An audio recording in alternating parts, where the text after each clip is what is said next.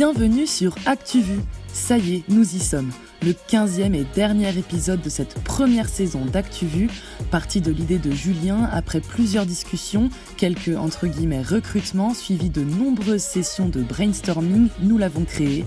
Ce podcast fait par des étudiants pour des étudiants et plus si affinité.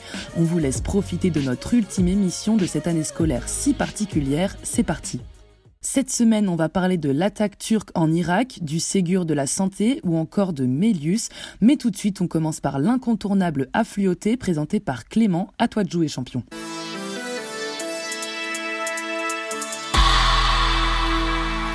34 674, c'est le nombre de soldats américains basés en Allemagne, mais ce chiffre pourrait être revu à la baisse. Accusant le pays de se comporter en délinquant et de mal les traiter dans le commerce, Donald Trump a menacé de retirer 9000 soldats. Le président américain rappelle ainsi le poids des États-Unis dans l'OTAN et rappelle également à Berlin l'engagement des pays membres à consacrer 2% de leur PIB aux dépenses militaires. L'Allemagne n'est qu'à 1,38%. L'épisode fragilise en tout cas un peu plus l'OTAN dans un monde où les ventes d'armes ne se sont jamais aussi bien portées. 300 millions, c'est le nombre de doses que l'Alliance inclusive pour un vaccin serait assurée d'avoir lorsqu'un remède contre le Covid-19 sera prêt. Cette alliance, qu'est-ce que c'est? Elle représente la France, l'Italie, l'Allemagne et les Pays-Bas. La commande, dont le montant n'a pas été relevé, a été signée samedi entre les pays européens et le laboratoire AstraZeneca. Objectif pour tous ces pays, avoir des vaccins le moment venu et être sûr d'être approvisionnés environ 200 000 chats, chiens et autres animaux domestiques abandonnés chaque année en France. C'est le chiffre choc du dernier rapport de l'ICAD publié en juin. Cette société est chargée par le ministère de l'Agriculture de recenser les animaux domestiques. En France, l'abandon d'animaux est puni de 2 ans de prison et 30 000 euros d'amende. Les fourrières qui ne retrouvent pas les maîtres euthanasient les bêtes sous 8 jours.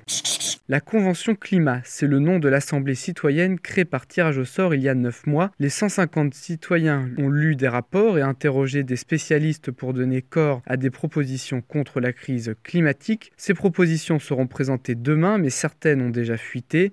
Rénovation et isolation obligatoire des logements, score carbone pour les aliments, interdiction de la publicité pour des produits polluants comme certaines voitures, des propositions pourront être soumises à un référendum.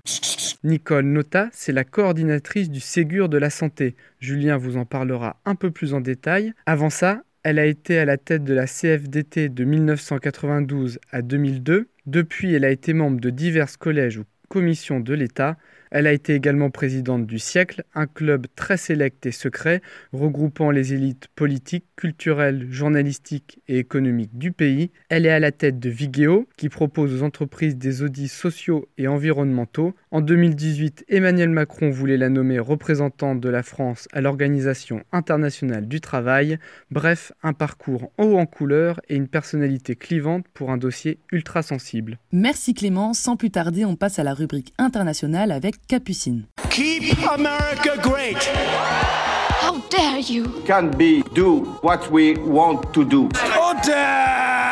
Caps, tu nous parles de quoi aujourd'hui? De la Turquie. Ah, et pourquoi parle-t-on de la Turquie? Eh bien parce que ce pays était déjà engagé militairement en Syrie et en Libye, où il soutient le gouvernement d'union libre libyen, le GNA. Mais mercredi, la Turquie a franchi un pas de plus pour s'imposer au Moyen-Orient en déployant des troupes spéciales dans le nord de l'Irak, à une quinzaine de kilomètres de la frontière turque. Mais pourquoi donc la Turquie attaque l'Irak? Ankara a décidé de lancer l'opération Griffe du Tigre dans le nord de l'Irak pour attaquer les bases arrières du PKK, le Parti des travailleurs du Kurdistan. Le PKK est considéré par le gouvernement turc et ses alliés occidentaux comme une organisation terrorisme depuis qu'il a déclenché en 1984 une rébellion armée et sécessionniste avec la Turquie. Mais depuis plusieurs décennies, le PKK est moins actif sur le sol turc et s'est ancré au nord de l'Irak. Le ministre turc de la Défense a justifié cette attaque en Irak sur Twitter. L'opération Griffe du Tigre est menée dans le cadre de nos droits légitimes à nous défendre contre le PKK et ses des éléments terroristes qui ont récemment tenté de harceler et d'attaquer des postes de police sur notre territoire. Mais la Turquie a les mains libres pour intervenir en Irak? Eh bien, ce n'est pas la première fois que l'armée turque s'en prend sur le sol irakien au PKK. Depuis le début des années 90, les Turcs interviennent assez régulièrement dans le Kurdistan irakien, notamment avec des offensives aériennes. Mais c'est bien la première fois qu'ils attaquent avec des soldats à terre, des hélicoptères et des drones armés et non armés. La Turquie semble libre d'intervenir sur le territoire de l'État souverain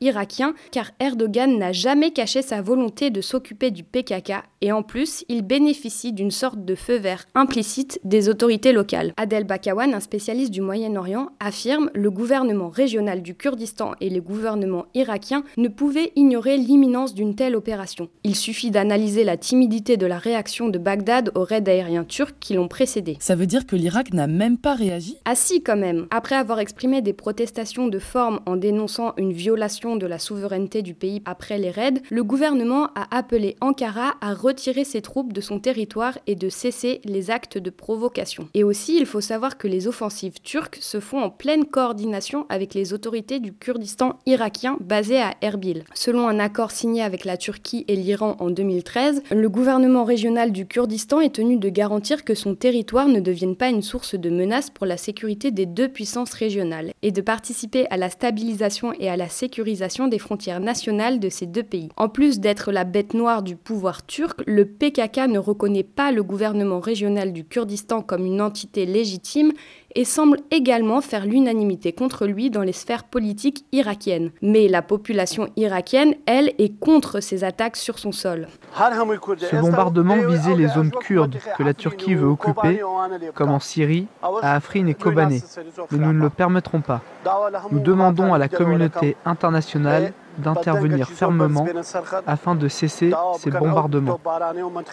La Ligue arabe a quand même condamné cette attaque en disant, je cite, L'ingérence militaire turque réalisée sans coordination avec le gouvernement de Bagdad est une violation de la souveraineté irakienne et sape le droit international ainsi que les relations de la Turquie avec ses voisins arabes. Fin de citation. Et les spécialistes aussi s'inquiètent de l'avancée féroce de la Turquie au Moyen-Orient. Ah bon? Pourquoi? En étant présent sur tous les fronts, Erdogan veut montrer aux puissances internationales que son pays est un incontournable dans la résolution des conflits de la région et surtout imposer l'idée qu'il a son mot à dire dans la reconfiguration du Moyen-Orient. Le président turc traverse une phase difficile car sa cote de popularité baisse et il entend bien tirer parti de cette démonstration de force. C'est un pari risqué car les efforts de guerre coûtent très cher et l'économie turque est mal en point. La Turquie profite également des retraits des puissances occidentales au Moyen-Orient, notamment les États-Unis. Ankara exploite le désengagement des Occidentaux qui laisse la voie libre. En plus, Ankara a plusieurs cartes en main pour faire pression sur l'Europe, à commencer par celle du chantage lié au flux de migrants depuis la Grèce et désormais depuis la Libye. Merci Caps, on enchaîne tout de suite avec le chef et sa rubrique France. La République, c'est moi Quelle indignité. Nous sommes sur le service public. Et ils sont là Ils sont dans les campagnes Parce que c'est notre projet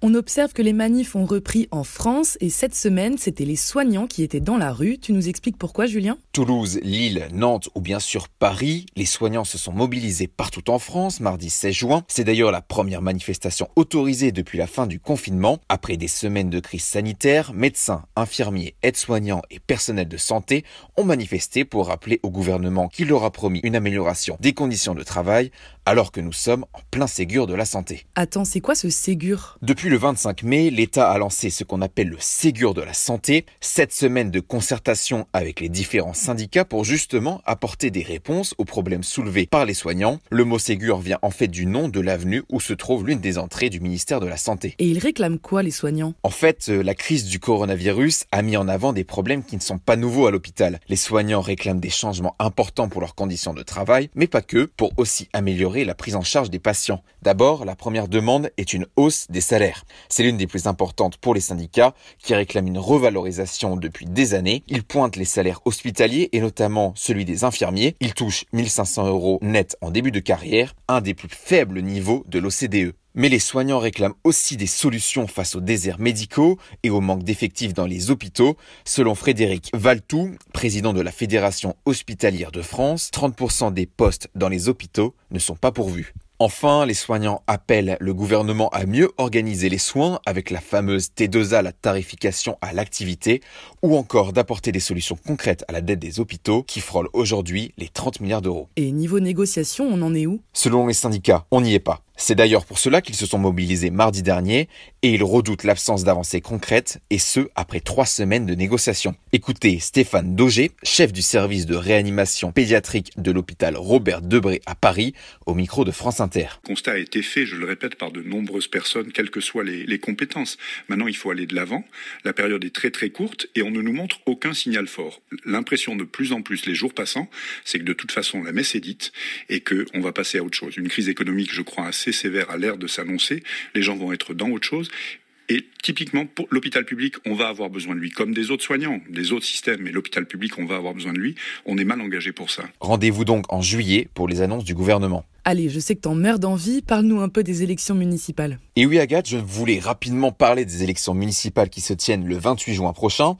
Je ne vais pas vous faire la liste des candidats au second tour, mais avant les oraux, je me suis dit que vous pouvez peut-être vous pencher sur quelques villes où l'enjeu est important. On a par exemple Lille, où le PS de Martine Aubry est au coude à coude avec les écologistes, Perpignan, où un front républicain s'est mis en place pour empêcher Louis Alliot d'être élu avec le Rassemblement national, ou encore Toulouse, où la droite, avec Jean-Luc Moudinque, pourrait perdre la mairie au profit des écologistes. Merci chef, bonnes vacances bien méritées. On passe tout de suite à la rubrique Société.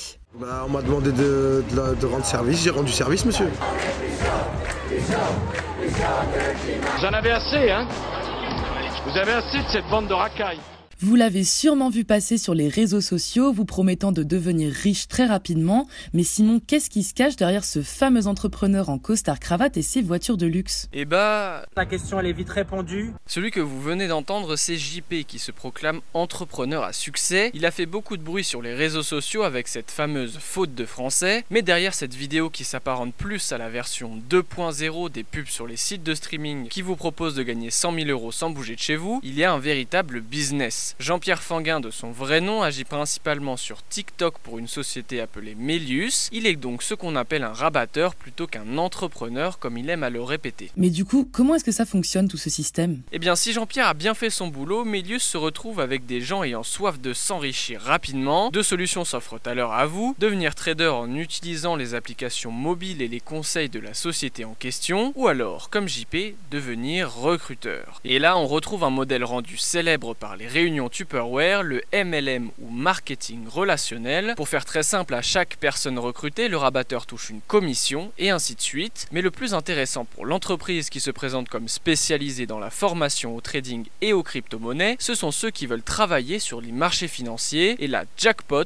Melius propose des formations révolutionnaires pour monter en flèche, pour faire partie des 5% de la population qui détient 95% des richesses ou très vite gagner 1 million d'euros, il vous faudra simplement acheter ces formations dont le prix oscille entre 175 euros, le pack de la dèche, et 888 euros, la formule Gold, pour une réussite rapide et sans accroc. Sauf que ce système pyramidal déjà bien connu profite à quelques personnes sur le dos de la majorité des adhérents. Et pour l'instant, Melius n'a pas été inquiété par l'autorité des marchés financiers, mais d'autres entreprises du même genre comme Kuvera ou iMarkets Live ont déjà été placées sur liste noire. Alors, est-ce que vous voulez vraiment vous faire avoir par des packs de formation bien designés et hors de prix pour aucun résultat Moi, je pense que la question, elle est vite répondue. On reste dans les affaires d'argent, Simon, avec la condamnation de l'oncle de Bachar al-Assad. Exilé en France depuis 1984 à la suite d'un coup d'État manqué contre son frère, Rifat al-Assad a été condamné à 4 ans de prison et la confiscation d'un vaste patrimoine immobilier estimé à 90 millions d'euros. L'oncle de l'actuel dirigeant syrien est reconnu coupable de blanchiment en bonne organisée de détournement de fonds publics syriens et blanchiment de fraude fiscale. Au total, son empire immobilier vaudrait 800 millions d'euros répartis en Espagne, en France et en Grande-Bretagne. Et pour terminer, on déplore la disparition des éditions départementales du Parisien. Déjà amorcée pendant le confinement, elle est maintenant actée. Les 9 éditions départementales du Parisien vont devenir un seul et même cahier baptisé le Grand Parisien, entraînant la suppression de 30 postes. Cela provoque donc une réorganisation massive de la rédaction avec la création de nouveaux services et rubriques et logiquement un vaste mercato interne. Les rumeurs avaient d'ailleurs eu pour effet de mobiliser début juin des salariés comme des élus locaux autour d'une pétition pour contester ce plan. Simer Simon, tu nous manques, tout comme Mad qu'on écoute tout de suite avec la rubrique Culture et Sport. Vous savez, moi je crois pas qu'il y ait de bonnes ou de mauvaises situations. Pas ça, Zinedine. Non. Oh non C'est aussi la culture qui nous les brise. Hein. La chatte, la chatte qui a, la chatte c'était la bonne nouvelle pour les fans de basketball. La NBA doit faire son grand retour fin juillet. Une bonne nouvelle, certes, mais avec un léger goût amer. En effet, les passionnés de la balle orange ont tous rendez-vous le 30 juillet. Après plus de 5 mois d'arrêt, démarré le 11 mars dernier toujours ce Covid qui a joué les troubles faites, les hostilités peuvent reprendre, seules les équipes qualifiées en play-off ou pouvant encore s'y qualifier sont conviées à la reprise. Bien évidemment, le spectacle reprendra, mais sous certaines conditions. Les 22 équipes concernées seront au parc Disney à Orlando où les matchs se joueront à huis clos. De plus, chaque joueur devra porter une bague intelligente permettant de détecter les premiers symptômes du Covid-19.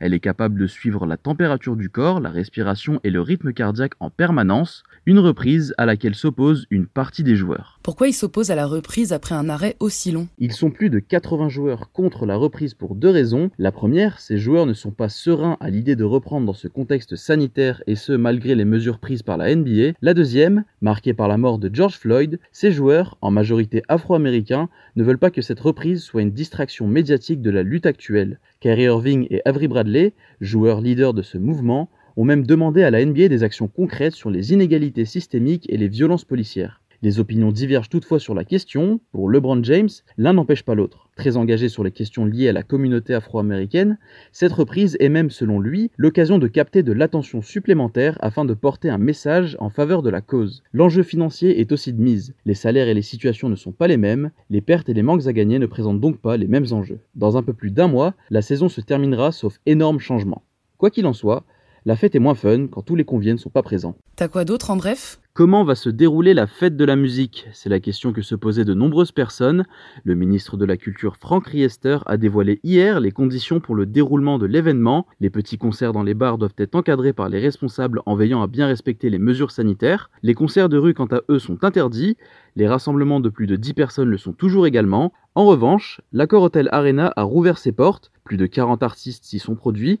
Seulement 2000 spectateurs ont assisté au spectacle en respectant les règles de distanciation physique, une première en Europe depuis le début de la crise sanitaire. Une petite touche culturelle pour terminer? L'ombre du vent, traduit en plus de 50 langues, l'avait rendu mondialement célèbre. Il nous avait également raconté l'histoire du prince de la brume. Carlos Ruiz Zafón, monument dans la littérature espagnole, nous a quittés à l'âge de 55 ans. Un auteur qui a marqué son époque, considérant que chaque livre a une âme, l'âme de celui qui l'a écrit et l'âme de ceux qui l'ont lu, ont vécu et rêver avec lui. Merci Mad et merci à tous pour ces chroniques au top du top. À la place des recommandations, c'est à vous qu'on voudrait dire merci. Voilà, c'est fini. Je suis bien triste que ce soit le dernier épisode de la saison. J'ai du mal à croire que ça soit déjà fini d'ailleurs. En vrai, je pense que ça s'est pas trop mal passé. Et en même temps, je vais pas vous mentir, ça veut dire qu'on est enfin libéré des réunions du dimanche soir. Il y avait vraiment une bonne ambiance dans l'équipe. Des longs pavés du chef après chaque épisode. Franchement, je pense que ça leur a plu. D'enregistrer sous la couette parce que déjà on a l'air hyper con, en plus on voit rien et il fait hyper chaud. Allez, il est temps pour nous de vous dire merci. Eh bien, l'heure des remerciements a sonné. Merci d'avoir écouté euh, ActuVu pendant une bonne partie de l'année. Merci à tous de nous avoir écoutés et soutenus pendant tous ces épisodes. Un grand merci à tous ceux qui nous ont écoutés. Ça fait vraiment plaisir de savoir qu'on travaille pas pour rien, euh, que ce soit pour ceux qui passent les concours ou juste pour ceux qui ont écouté par curiosité. Euh, merci à tous de nous avoir écoutés. J'espère que vous avez pris autant de plaisir à nous écouter que nous en avons eu à réaliser ce podcast. Je voulais pas faire dans le cliché pour cette dernière note vocale, mais franchement, merci à vous d'avoir été réceptifs. Du like au commentaire en passant par le message, vos encouragements ont fait mouche et nous ont plus que motivés. Un gros merci surtout à ceux qui nous ont partagé et envoyé des petits mots d'encouragement, ça fait super plaisir et ça nous booste. Et surtout, merci à mon papa, notre fan numéro 1. Petite dédicace aussi euh, au papa de Juliette et à la maman d'Agathe, euh, nos plus fidèles euh, auditeurs. Un grand merci à vous et au plaisir de se retrouver l'année prochaine. Envisager une saison 2020-2021 pour ActuVu ne serait pas possible sans vous, très chers auditeurs. Merci aux copains qui nous ont écoutés dès le début, qui nous ont soutenus, qui nous ont accompagnés, mais il n'y avait pas que la famille. Ou bien, et l'on s'en réjouit, vous êtes des inconnus, alors merci beaucoup de nous avoir écoutés chaque samedi et plus si hors série. Aussi, on compte sur vous, sur tous ceux qui ont aimé pour euh, parler un peu de nous autour de vous. Euh, Allez-y, faites de la pub euh, autour d'ActuVu. Notamment si vous avez connaissance de personnes qui comptent passer les concours l'année prochaine, soit malheureusement ceux qui ne les auront pas eu cette année, soit des nouveaux arrivants. On sera très contents, nous, de travailler pour euh, des gens qui sont motivés, qui ne connaissent pas et à qui on a envie de prouver que qu'on peut leur être utile. ActuVu, c'est un podcast. Mais avant ça, c'est une bande de potes qui se réunissent autour d'un projet. Merci à tous les copains. Agathe et ses insultes à chaque fois qu'elle doit reprendre une phrase. Juliette et son ton télé si professionnel. Julien pour l'énergie, l'organisation, les idées et la direction finalement. Marion pour la douceur et la déterre. Simon pour les visuels incroyables. Clément pour la culture littéraire. Je voulais dire pour les blagues de cul, mais je préfère qu'on reste professionnel. Et Mad pour son micro d'une qualité inégalée. Et bien sûr, Héloïse, notre nouvelle recrue. Incroyable. Alors merci à cette équipe, cette bande de copains sans qui je n'aurais jamais pu lancer un tel projet. Merci à vous, chers auditeurs, d'avoir été de plus en plus nombreux à nous écouter chaque samedi. Vas-y Caps, je t'autorise, t'as le mot de la fin. Je lâche un dernier pour la saison. Over À vous les studios Voilà, c'était ActuVu. On espère que cet ultime épisode vous aura plu. Encore un grand merci à vous de nous avoir écoutés. Chers collègues et amis, merci pour votre travail et votre bonne humeur. C'était un réel plaisir. En attendant, je croise les doigts pour ceux qui attendent des résultats. Essayez de ne pas y penser. Buvez un pastis, jouez au Monopoly ou faites un puzzle, ce que vous voulez. En attendant, on se retrouve bientôt pour la saison 2. Passez un bel été. Salut les petits potes.